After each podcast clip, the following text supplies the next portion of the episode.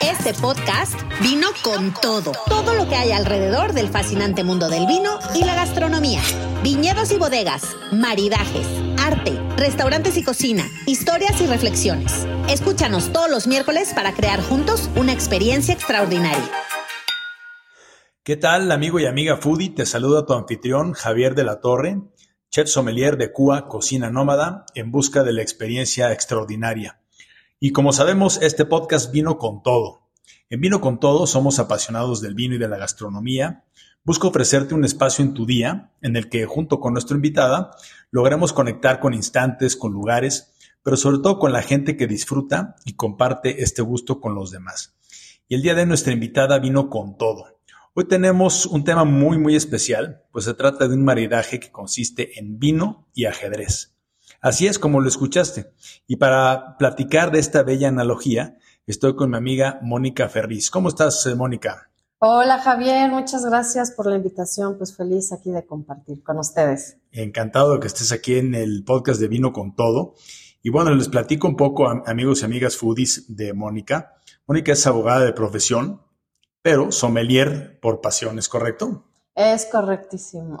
Y, bueno, pues ella experimentó, este, está experimentando un, nuevo proyecto eh, con la idea de que fuera un proyecto suyo, que bueno, si bien, pues como muchas veces nos pasa, ¿no? Que estamos en la profesión, etcétera, pero pues realmente no es, no es nuestra pasión, ahorita nos platicará ella. Y pues ella se ha encargado de, de hacer un, un, maridaje muy, muy especial que es el ajedrez y el vino. Eh, cuéntanos, Mónica, ¿cómo fue que llegaste al mundo del vino? ¿Cómo es que has conectado y que esto se ha convertido en tu pasión?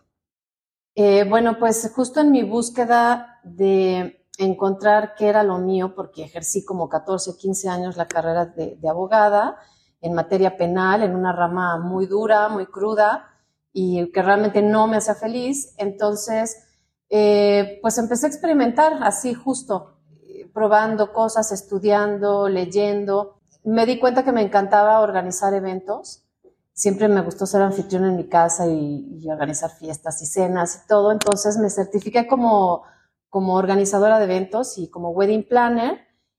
Y siendo wedding planner, la, la, europea me invitaba a muchas catas para probar todos los productos que entraban en su programa de bodas y eventos. Ahí conocí a una sommelier que me encantó cómo, cómo daba sus catas y me enamoré del vino. Entonces, lo primero que hice fue tratar de organizar catas de vino como organizadora de eventos. Y no, la verdad es que, digo, perdón mis colegas sommeliers, pero la verdad es que no, no, no me sentía satisfecha con el desempeño del sommelier, no por su falta de conocimiento, sino por su falta de conexión con el público, con los asistentes. Sentía que eran demasiado protocolarios, muy serios y que realmente la, la gente, pues lejos de acercarse al vino, pues terminaba huyendo. Entonces, eh, pues fui preguntando cuál era la manera de volverse sommelier. Y di con la Asociación de Sommeliers Mexicanos, que para mí es una de las mejores instituciones para formarte en este rubro. Me certifiqué, estoy certificada por, por la asociación, que tiene reconocimiento internacional, y dije, voy a hacer mis propias catas de vino.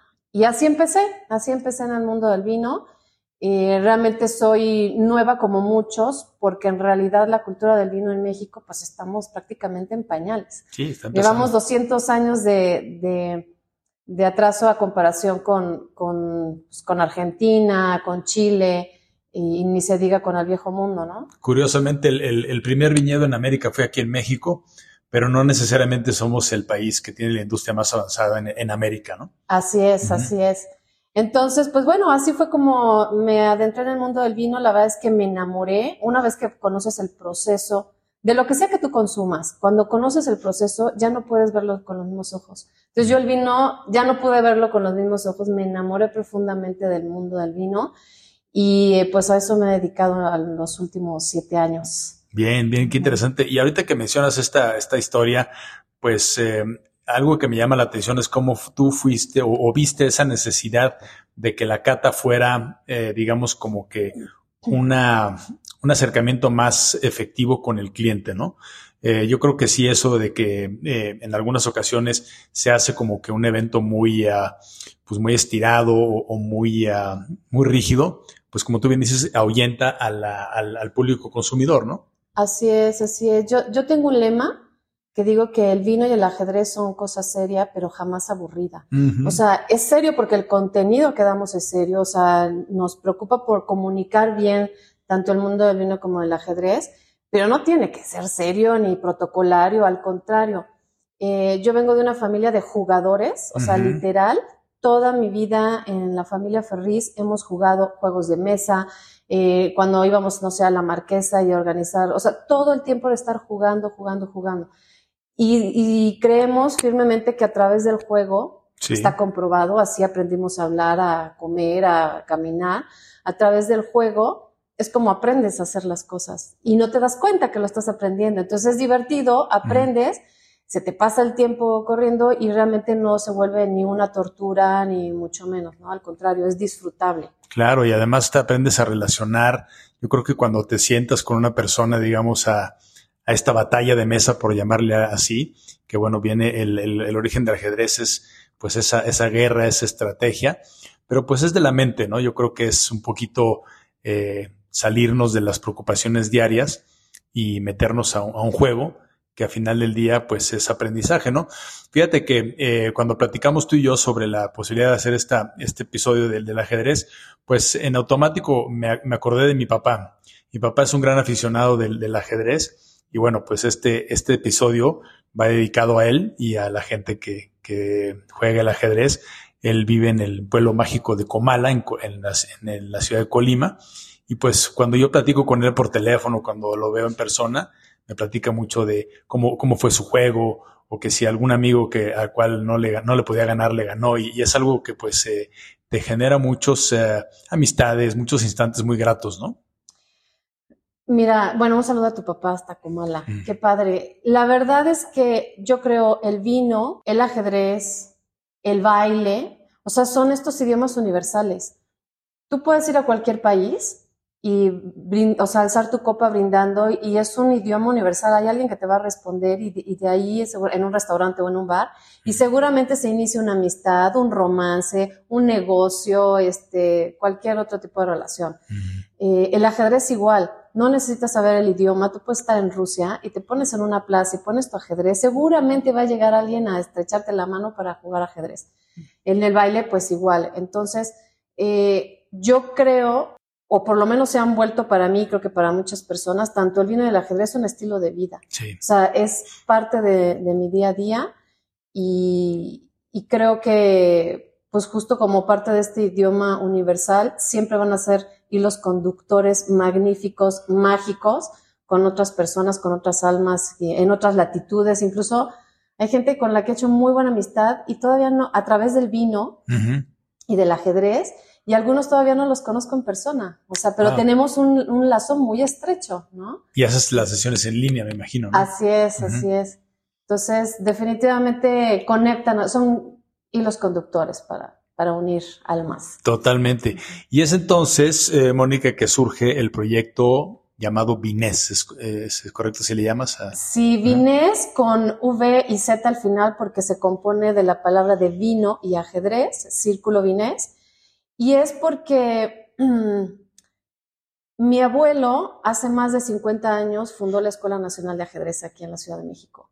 Y él tenía un club que se llamaba el Club México, que estaba enfrente de mi casa. Y a mí me causaba mucha curiosidad porque eh, eran puros hombres. O sea, realmente llegabas a ver, o en toda mi vida llegué a ver un par de mujeres que de repente iban a jugar. Pero en realidad era un club de hombres, porque era un medio de hombres pero eran felices y mi abuelo podía también estar ahí eh, horas enteras metidos, me acuerdo muy bien los sábados que eran los torneos, horas, horas, mi abuelo los tenía que correr porque si no, no, se iba. Entonces, eh, a mí me causaba como mucha curiosidad la felicidad que les causaba estar ahí metidos, ¿no? Y que eran felices. Y ahí en vez de vino, pues era café. Todavía se permitía fumar en interiores. Era un antro de vicio así con un humo espantoso de cigarro, este, Coca-Cola y café. Entonces, eh, cuando yo termino mi formación como sommelier, o sea, inmediatamente se me vino a la cabeza tener un proyecto como el de mi abuelo. Yo quiero tener un club como el de mi abuelo y que se haga una comunidad tan cercana como el que él tenía y que además también era muy sui generis y eran personas de toda la ciudad, de todos lados, de todos los estratos sociales, este, de distintos pensamientos. Eh, o sea, de verdad era, era, muy diverso y eso me, me, encantaba. Entonces yo dije, yo quiero tener un club como el de mi abuelo, pero en vez de, de Coca-Cola y café. Claro, un poco más sano el de meterle vino, ¿no? Ajá, vino. Y pues así fue como surgió Círculo Vinés en el 2019, un año antes de pandemia justamente. Ya, sí, eh, sucedió mucho, ¿no? Que, que, previo a la pandemia surgieron muchos, eh, muchos proyectos. Eh, recuerdo también que, bueno, yo inicié mi, mi proyecto de Cuba Cocina Nómada y interesante porque después, bueno, se atravesó esa etapa por la que pasamos en este mundo, pero fue como que un reacomodo, ¿no? Yo creo que seguramente te pasó a ti, que ahora que ya, digamos que regresamos a, a, a la segunda, digamos, como que a la normalidad nueva que le llaman, pues me imagino que este proyecto tuyo pues ya tomó una dimensión ya más interesante, ¿no? Sí, y además, eh, bien curioso porque Círculo Vinés pues inició como un club mixto, o sea, abierto para hombres y mujeres, pero justo al ser un, un mundo de hombres o dominado por, por hombres, eh, yo creo que no fue fácil atraparlos siendo yo como la que dirigía el club, ¿no? Entonces no me llegó ningún caballero al club y pues durante pandemia, que sucedieron muchas cosas, yo tuve que dejar un poco de lado el ajedrez porque no podíamos interactuar, pues como a mí me gusta que se juegue el ajedrez eh, presencial, ¿no? Donde te estrechas la mano eh, al, al, inicio y al final de la partida, eh, donde puedes ver el, el, la expresión corporal de tu oponente, que eso te puede decir mucho. Es importante. Es importante y bueno, como sea. Lo tuve que dejar un, un, un poco de lado y me dediqué más al vino en pandemia. Entonces, en el 2023 decidí retomarlo, eh, ya abrir un espacio eh, presencial, físico, y solito, de verdad, sin buscarlo, se fue dirigiendo a convertirse en un club solamente de mujeres. Ah, qué interesante. Porque hice un taller muy bonito tratando de invitar a las mujeres a que conocieran el ajedrez e invitarlas a participar en el juego porque me di cuenta que las mujeres no jugaban ajedrez, no hay comunidad femenina jugando ajedrez, son, son mujeres aisladas por ahí que andan jugando, que hay unas muy buenas, por cierto, pero son muy poquitas. Y, eh, y bueno, hice un taller dirigido solo a mujeres y tuvo éxito, tuvo mucho éxito. Entonces el club se convirtió ahora en un club de puras mujeres. Y la verdad es que se ha formado una comunidad súper bonita, donde hay sommeliers incluso también aquí jugando. Eh, y también chicas con otras profesiones y que vienen de otros lados, de otros lados, pero que hemos hecho una linda comunidad aquí en el club. Y pues ahora nos reunimos todos los martes para jugar. Bien, pues yo creo que cuando las cosas se van dando así de manera orgánica y hacia un lado en el cual de alguna manera tú planeaste algo, pero surgió una, un resultado diferente, mejor, pues quiere decir que, que eh, esa es la, la forma adecuada en, la cual se, pudo haber desarrollado el, el club de, de Vinés, ¿no? Y platícame, Mónica, ¿cómo, ¿cómo es que, digamos, en una sesión de estas, cómo es que, digo, además de de tomar el vino y de hacer una, una cata que me imagino, cómo es que se hace esa comparación, cómo, cómo se va desarrollando el juego y lo vas comparando con el mundo del vino. Bueno, mira, de inicio, eh, cuando empezó Círculo Vinés, sí hacíamos catas de vino con, conceptuales. O sea, por ejemplo, si era un vino eh, en la cátedra de vinos españoles, eh, teníamos una sesión previa de ajedrez. No se necesitaba uh, saber jugar ajedrez, porque en realidad lo que explicábamos era un acercamiento al ajedrez. Por ejemplo, hablábamos de la apertura española. Por, eh, por, qué se llama apertura española, cuál es su objetivo, quién la hizo popular, etcétera. Luego hacíamos la cata de los vinos con su armonización española, su maridaje, y luego teníamos siempre música en viva relacionado, ¿no? Unas guitarras flamencas o algo así. Esas eran las catas de Círculo Vinés. Con la pandemia, pues también se modificó eso y post pandemia también. Y ahora eh, lo que hacemos es las catas de vino aparte, con un concepto diferente, y el club de ajedrez eh, con, con, las chicas, pues en realidad el vino dejó de ser protagonista, el protagonista es el ajedrez, pero el vino es nuestro compañero, ¿no? Y es quien nos, nos da ese calor de, de reunión entre amigas, etcétera, pero en realidad no es el protagonista de nuestras sesiones de los martes. Sin embargo, estamos queriendo para el próximo año retomar esas sesiones iniciales de Círculo Vinés, donde en una sola cata podamos tener la sesión de ajedrez, la cata de vinos y pues bueno, nuestra música en vivo que siempre es fundamental para, para nosotros. Eh, sin embargo, eh, yo hice una analogía entre el vino, entre el viñedo y el ajedrez, más que entre el vino y el ajedrez, porque participé en un concurso a nivel Latinoamérica que organizó la Wines, eh, Argentina. Participé porque me certifiqué en vinos de Argentina y era presentar un proyecto eh, que tuviera relación con lo que habíamos visto en el seminario y, bueno, hacerlo en un video que fuera de entre 5 y 10 minutos y sobre todo iban a tomar en cuenta la eh, originalidad. Y bueno, obviamente luego, se me vino a la cabeza pues hacer esta analogía entre el viñedo y el ajedrez, porque el ajedrez, aunque no lo crean, tiene, un, tiene una analogía con un montón de situaciones, de estructuras, de lugares, con la vida misma es más, hasta en tu hogar tú puedes hacer una analogía con, con, el, ajedrez. Entonces yo hice una analogía entre el viñedo y el ajedrez y afortunadamente fue uno de los ganadores y me gané un, un viaje educativo a los viñedos argentinos con esta analogía. Y está muy interesante y muy bonita porque hago pues un match entre todos los puntos de encuentro entre el vino y el ajedrez. Okay. Tengo varios puntos interesantes, por decir algunos, para no platicarles todos, pero en primero los dos son artes, son dos artes que son milenarios, o sea, son eh, artes que se requiere mucha paciencia. en un viñedo tú sabes que una vid, por lo menos, por lo menos necesitas siete, ocho años de vida para darte el primer vino, que no va a ser el mejor, pero para darte el primer vino. Bueno, pues con el ajedrez igual. El ajedrez no terminas de estudiar nunca y se requiere mucha paciencia eh, para que no te desesperes porque necesitas eh, en un promedio perder aproximadamente unas 100 veces antes de empezarle a agarrar la onda al, ajedrez, ¿no? Entonces necesitas paciencia, pues amor, porque al final sí crece un amor por el, vino, por el, vino, por el ajedrez, pasión, eh, disciplina, definitivamente, y pues bueno, ser perseverantes y constantes.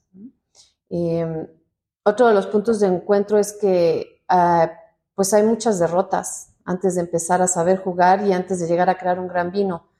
Eso, bueno, ahorita como lo comenté, primero tienes que perder muchísimo antes de llegar a tu primera victoria. Lo mismo pasa en el mundo del vino. O sea, para que una bodega o un enólogo logro obtener el resultado que diga, ah, este vino sí tiene todas las características para, para hacer un gran vino, pues es porque echó a perder muchos antes, porque perdió, pues, perdió dinero, perdió tiempo, perdió producto antes de llegar a, pues a, ese gran vino. Un resultado. Ahorita que comentas esto, eh, me vienen a la, a la mente palabras como es táctica y estrategia, ¿no? Cómo es importante, pues, tener así tus movimientos pensados, planeados, obviamente con el buen ingrediente de, la, de la paciencia, pero además no desanimarte, ¿no? Esto que comentabas tú de, bueno, que tienes que perder no sé cuántas partidas, pues igualmente en un negocio, pues eh, obviamente inviertes recursos, tiempo, etcétera. Puede haber eh, situaciones en las que a lo mejor los números son rojos, y qué fácil serían con muchos negocios desanimarse y decir, bueno, pues esto no es lo mío, ¿no? Claro. Pero sí, entonces, pues creo que el, ajedrez es, lo mismo, ¿no? Es seguir, continuar. es lo que te digo, y tiene analogía en todos lados. En una empresa, ahorita justo con, con eh, Pedro Domecq, tengo un taller que se llama Pensamiento Estratégico y que lo puedes aplicar en todas las áreas de la vida, de en tu trabajo, en la escuela, en un emprendimiento, en, en tu casa, yo les digo que hasta en el amor, a veces no, no lo aplicamos, no aplicamos lo que predicamos, pero, pero hasta en el amor hay pensamiento estratégico, ¿no? Y el ajedrez te lo da. Em, otro de los puntos que, eh, que encontré de analogía entre el, entre el viñedo y el ajedrez es que, por ejemplo, el tablero de ajedrez, que son estas 64 casillas de dos colores, eh, pues es, el, es, el, es la tierra, es el suelo, ¿no? Hay lugares donde en unos pocos metros de distancia hay hasta diferencias de suelo. Y esta diversidad de vinos que te puede dar entre parcelas, entre este, en estos microclimas que hay de unos pocos metros de, viñedo a comparación del que está a otros pocos metros de distancia, pues es lo mismo que sucede en un tablero de ajedrez. Hay millones e infinitas posibilidades de jugadas que puedes hacer en un tablero de ajedrez. En el viñedo igual, ¿no? Y eso también te lo pueden decir los dueños de viñedos, todo lo que han ido descubriendo a lo largo de estos años, de todas las posibilidades y diversidad de características en, las uvas que les dan sus, sus viñedos, aunque en un mismo terreno, ¿no? Que pareciera que están en un mismo lugar y podría ser lo mismo, pero puede haber diferencias de unos cuantos metros a otros. Entonces, esa es otra de las analogías. De otras analogías. Y ahorita que comentabas eso, me, empecé a pensar, digo, yo juego un poco de ajedrez, pero me, puse a pensar, bueno, pues hay piezas que tienen más, son más versátiles. Hay, hay piezas que son así como todo terreno, ¿no? Como, como la reina. Hay piezas que son más limitadas pues habrá uvas que son más adaptables a, varios climas, hay otras uvas más delicadas o menos versátiles, ¿no?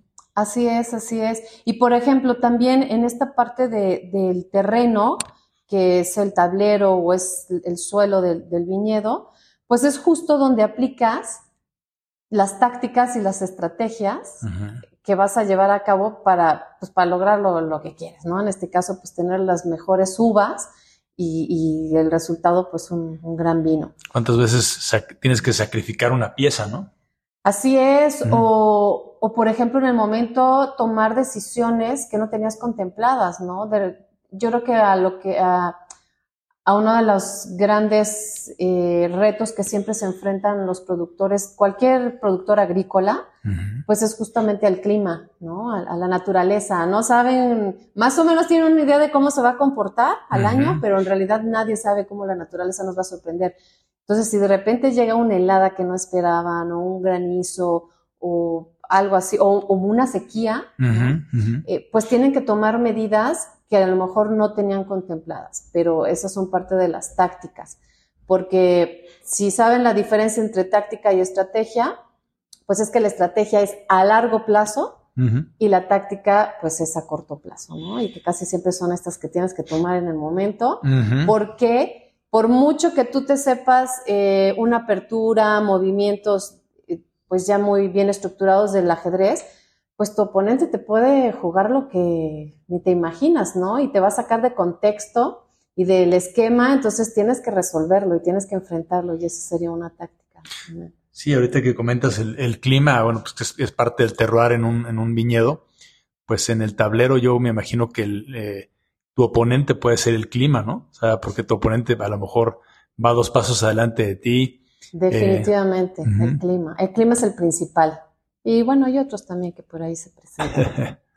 Eh, y bueno, lo que hablaba también de que son milenarios, eh, pues es que son milenarios y siguen tan vigentes como si hubieran nacido ayer. Eh, es sorprendente, ah, bueno, más bien, estoy sorprendida de la adaptabilidad que ha tenido el mundo del vino, el vino y el ajedrez, porque en primera han superado, pues ya han resistido guerras, ¿no? Adversidades eh, naturales, restricciones y prohibiciones políticas. Y aquí siguen, y se han adaptado y se han actualizado y están más vigentes que nunca. Entonces, para mí eso es Uf, pues cómo no te vas a enamorar de estos dos mundos, ¿no? O son fascinantes. Sí, ahorita que mencionabas eso de la vigencia, pues eh, obviamente el entretenimiento, los juegos de mesa, bueno, hoy, en día hay infinidad de juegos de mesa y cómo se entretienen, pues desde los niños, los jóvenes, los no tan jóvenes, etcétera. Y uy, qué bueno que haya la tecnología, pero pues el tablero de ajedrez sigue estando vigente, ¿no? Sigue estando, ahorita que estamos en este lugar donde próximamente vas a tener una, una sesión, eh, pues es muy bonito ver cómo están ya montados los tableros y demás, cuando pues todo el día estamos eh, pegados un poquito al celular, a las tablets, a la computadora, pero qué bueno que siga vigente ese, ese tablero que es eh, pues algo que, como dices, tan milenario como los viñedos, ¿no? Así es, así es. Y, por ejemplo, algo que me fascina del ajedrez, a diferencia de cualquier otro juego de inteligencia y de estrategia, porque hay muchos, hay muchos juegos, es que en todos los demás eh, siempre interviene el azar. En el ajedrez no. O sea, aquí no puedes echarle la culpa de que, ah, que los dados estaban este, cargados, que me tocaron unas fichas malísimas, que las cartas, que no sé qué. No, aquí cada movimiento que haces es responsabilidad tuya. ¿no? Si te equivocas, te equivocaste tú, no se equivocó la carta, ni el dado, ni el que te repartió, ni nada. En el viñedo podríamos decir un poco lo mismo también. Aquí sí, digamos, intervienen cosas ajenas como, como el clima, pero al final también las decisiones que se toman en el viñedo son producto del, del pensamiento de alguien, ¿no? Que dirige, que, que quien es quien toma las decisiones en la bodega. Entonces, ese también es, es como otro punto de, de encuentro. Son jugadas eh, ejecutadas que pues ya no hay vuelta atrás, lo haces y ya no hay. Pues es, digo, además de la analogía que, que tú bien eh, describes, pues es también la analogía con la vida, ¿no? Que es la, la ley de causa y efecto, pues que muchas veces eh, decimos, oye, ¿por qué me pasó esto? ¿Por qué me está sucediendo esta situación en algún aspecto de mi vida? Bueno, pues es resultado de alguna decisión que tomaste. Lo que pasa es que muchas veces está el elemento tiempo que nos es muy fácil olvidar de que hace algunos años tomamos una decisión y bueno, hoy en día está saliendo el, fruto de esa decisión, ¿no? Exacto, o sea, al final, eh, con tu jugada ejecutada, vas a tener un resultado que puede ser desastroso, ¿no? O sea, hay gente que ha perdido toda una producción de vino de todo su año, ¿no? Es como perdido una partida, pero también puede ser una gran victoria. Y, y pues al final también es arriesgarse y la toma de decisiones. O sea, el ajedrez siempre te va a llevar constantemente todo el tiempo a la toma de decisiones, que es, la misma analogía también con la vida. Desde que nos levantamos ya estamos tomando decisiones. ¿Qué voy a poner de ropa? ¿Qué voy a desayunar? Este, ¿Por qué camino me voy a ir este, al trabajo? Lo que sea. Estamos tomando decisiones todo el tiempo. ¿no? Y, eso, echarte la culpa de, ah, me hubiera ido por el otro lado, que no, no había tanto Tú decidiste. Ahorita podríamos, este, podríamos platicar sobre eh, la analogía, o tú me comentabas de cómo identificar, eh, o si quieres tú ahorita dime lo de las piezas y todo. Ah. Bueno, otra parte de, la analogía del viñedo del ajedrez, aparte de encontrar estos puntos de encuentro entre, entre estos dos mundos, pues es eh, identificar las piezas del ajedrez con los elementos dentro del viñedo o de la bodega. Entonces, eh, bueno, ahorita ya les dije el tablero, que era lo que, la analogía con el viñedo, que pues era el, el, suelo, el terruño, así que ese ya, pues ya se los di. Pero te voy a poner a prueba que tú sabes algo de vinos, o mucho. Eh, para ti, por ejemplo, ¿quién sería el rey? Hay que recordar que el rey es la pieza más importante del ajedrez y que pues muerto o capturado más bien el rey, pues acaba el juego. Entonces, ¿con quién identificarías dentro de del viñedo o de la bodega al rey. Bien, pues bueno, el, el rey en el, en el, tablero no se mueve mucho, pero bueno, pues es, es el que hay que proteger. Pues yo creo que definitivamente, definitivamente sería la, la, vid. Es correcto, sería la vid, o sea, porque la vid es lo más importante. Si no hay vid y si se muere la vid, pues no te va a dar. Se acabó el, el viñedo. Para el, para, el, para el vino, ¿no? Entonces, exactamente. Por ejemplo, la reina. ¿Quién sería la reina para ti? La Ahora, la reina es la pieza más poderosa. La más importante es el rey, pero la más poderosa es la reina. La reina es muy versátil, este, puede, pues tiene muchas facultades en el tablero. Mm, pues definitivamente creo que sería la uva. Eh, no, la, bueno, esa sería tu analogía. Eh, en la mía, la reina es el vino. El vino tiene el poder de conectar y acercar a las personas. La reina hace lo mismo con sus movimientos, eh, que pueden hacer a veces sutiles y otras pues son vehementes, son violentos, conecta las piezas clave para dar un mate, por ejemplo.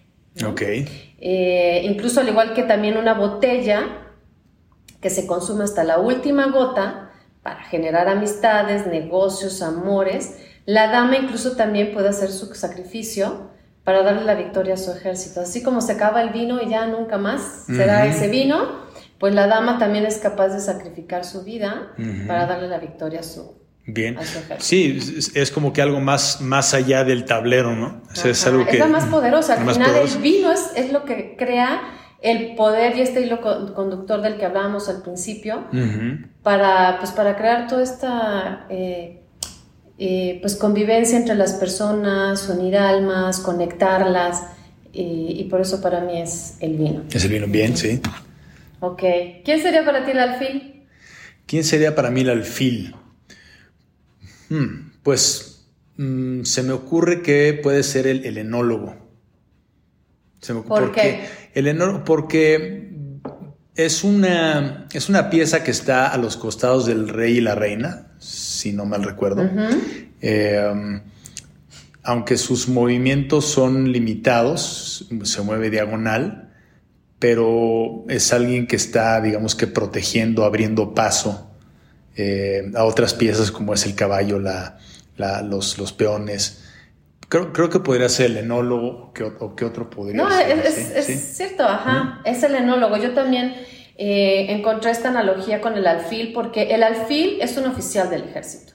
O sea, él es un estratega, es un asesor, él indica cómo y cuándo, ya sea para realizar la cosecha, para la selección de las cepas, los blends, la poda, incluso, ¿no? Los procesos los y tiempos los tiempos. Y todo, sí. Entonces, el alfil, de alguna manera, en su momento fue un asesor y bueno, ahora tiene la figura de un obispo, que al final también estaba muy metido en las decisiones o en los oídos del rey para tomar decisiones. Y, aunque sí tiene limitado su movimiento en cuanto a que no puede ir de manera recta, es uno de los de, los, eh, de las piezas valiosísimas porque el alcance de su ataque es enorme. Es, casi tan largo como, el de la reina, sí. Ajá, casi como el de una reina, solamente que en un solo sentido, que es la diagonal. Eh, por ejemplo, el caballo, ¿quién sería para ti el caballo? El caballo. Mm, el caballo tiene, es poderoso, tiene, tiene movimiento muy particular. Eh, puede, puede resultar muy, muy eficaz en el ataque. Wow, pues eh, mm, no sé, a lo mejor el, eh, el, el, de la bodega, el, no sé, el, de la bodega. El, de la bodega puede ser el, ¿no? Pues para mí el caballo es el sommelier.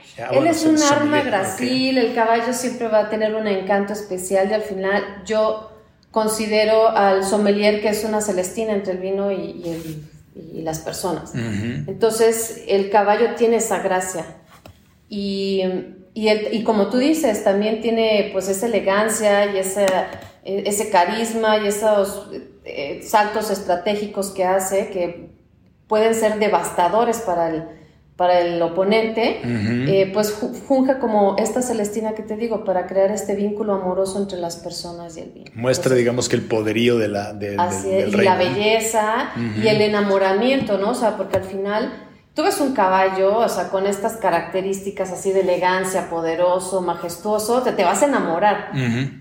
Obviamente yo digo que sí somos los sommeliers, pero... Es el que te vende, ¿no? Es el que te es el que vende, o sea, al final es el que vende el producto también, ¿no? El que te lo presenta. Y pues bueno, para mí el caballo es el sommelier. ¿En la torre? ¿Quién sería para ti la torre? La torre, pues la bodega. La torre, pues sí, de alguna manera, o sea, son todas las personas involucradas, desde el, ahora sí, desde el dueño de la bodega hasta el que limpia el tanque. ¿No? O sea, son, porque todos ellos conforman la estructura de, la bodega. Del proceso, ¿no? Digamos. Ajá, exacto, son, son los que trabajan en ella, son los que soportan y dan frente pues a todas las adversidades. O sea, cada elemento de una bodega y de un viñedo, o sea, sobre todo este humano, elemento humano, pues es importantísimo. Son la fortaleza, son los vigías y son el carro de guerra. Entonces, efectivamente, la torre, pues son todas las personas que trabajan en una bodega. Digamos que el proceso de vinificación, todos los equipos, todo Todo, pero hasta desde los administrativos también, ¿no? Que son una parte muy importante. Entonces, eh, los peones, ¿quiénes serían para ti los peones? Los peones, bueno, pues este, me imagino al momento de, la, de la, vendimia, pues quienes, eh, quienes recolectan la uva, este, como que esa fuerza que, digamos que traslada, que protege, que cuida que, que, la uva llegue en buen estado, ¿no? Podría ser. Los peones para mí son las uvas. Ah, ok. Porque estas pequeñitas piezas que a veces podemos verlas como, ah, son las de menor valor, son las sacrificables, porque representan a la infantería del ejército, ¿no? Son los que van a pie y son los que van primero y son a los que matan primero en un ejército, en una guerra. Entonces, eh, para mí las uvas eh, son tan grandes e importantes por, el, por su potencial de transformación. Si en algún momento de la partida, por todo el esfuerzo que, realizó ese soldado de infantería, esa uva que resistió heladas, eh, sequías o mucha lluvia o enfermedades incluso de, la vid, eh, pues todo su esfuerzo, su perspicacia y su lealtad pueden verse recompensados en la coronación de un gran vino. Si un peón llega al otro extremo del tablero del oponente, se puede coronar en una reina. ¿Es el, cómo se llama, el enroque o es No, es la coronación. Ah, la coronación. Es la coronación, ajá, es la coronación. Entonces, ¿cuál es su resultado? Se convirtió en la, en la, en la pieza más poderosa del ajedrez. Y en este caso, pues el vino. ¿Se transformó? Se transformó en un gran vino. Eh, y bueno, yo también considero el reloj. ¿Qué sería para ti el reloj? Wow. Pues el tiempo, el clima, eh, eh, pues, pues más que nada el tiempo, ¿no? Lo que, lo que, lo que determina la duración de, una batalla o, o, qué tantos elementos pueden intervenir, ¿no? El tiempo es justamente, el, tiempo. O sea, digo, el reloj, perdón, es justamente el tiempo. Es este mismo que corre y no nos da tregua. O sea, no nos da tregua en ese plazo perentorio y puntual para podar, para cosechar, para macerar, para fermentar, para criar, etcétera. O sea, todos son tiempos perentorios y son precisos. Si se te pasa tantito, hijo, ya el azúcar ya lo superó, o este, o a lo mejor los, lo, lo, retiraste antes en la fermentación y no lograste las características que querías. O sea, desde la cosecha, desde, desde ahí, pues el tiempo ya nos está corriendo. Desde la crianza, si es que vas a, envejecerlos y pues etcétera. Sí, es como que el marco donde todo juega, ¿no? Así es. Y bueno, pues esa, esa es parte de la analogía eh, que podemos seguir haciendo puntos de encuentro y comparaciones y match entre el vino y Oye, ¿quién sería, ahorita me viene a la cabeza, quién sería el, jugador? ¿Quién serían los que están haciendo la partida? Eh, qué buena pregunta, esa no me la había planteado, pero pues yo creo que justo somos los consumidores, ¿no? Que podemos tener distintas filosofías, distintos puntos de vista, distintos paladares, distintos gustos, y cada quien hace lo que este, eh, o más bien cada quien expresa lo que percibe eh, cuando prueba un vino. lo maridas con algo. Con una u otra cosa. Eh, a mí me gustan los blancos, pues que a mí los tintos.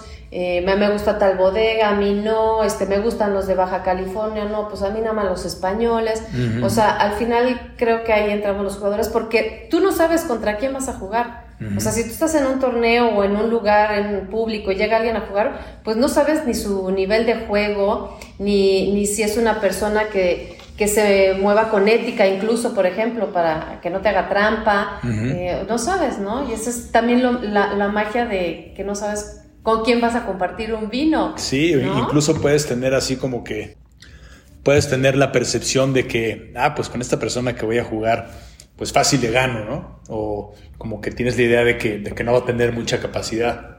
Ah, este que vas a ver de vinos. Y resulta que te pone una eh, arrastrada, ¿no? En el, así tablero. Es, así es, nunca hay que subestimar al que tienes enfrente, sí, sí, al oponente. Totalmente de acuerdo. Oye, Mónica, pues qué, qué, bonita analogía. Yo creo que esto es algo que puede ser resultado de la paciencia de la pasión, que es algo que con la historia que tú nos platicaste de cómo fue que conectaste con, con el vino y este proyecto personal que tú tienes eh, de las sesiones de ajedrez y que bueno, fue derivando en sesiones entre mujeres, qué bonito que se vaya dando. Yo te preguntaría a ti, eh, ¿qué recomendación o qué les, qué les dirías tú a, a la audiencia del podcast Vino con Todo, a los foodies, eh, quienes hayan jugado no ajedrez? ¿A qué les invitarías o cuál sería este mensaje que tú te gustaría eh, eh, transmitir?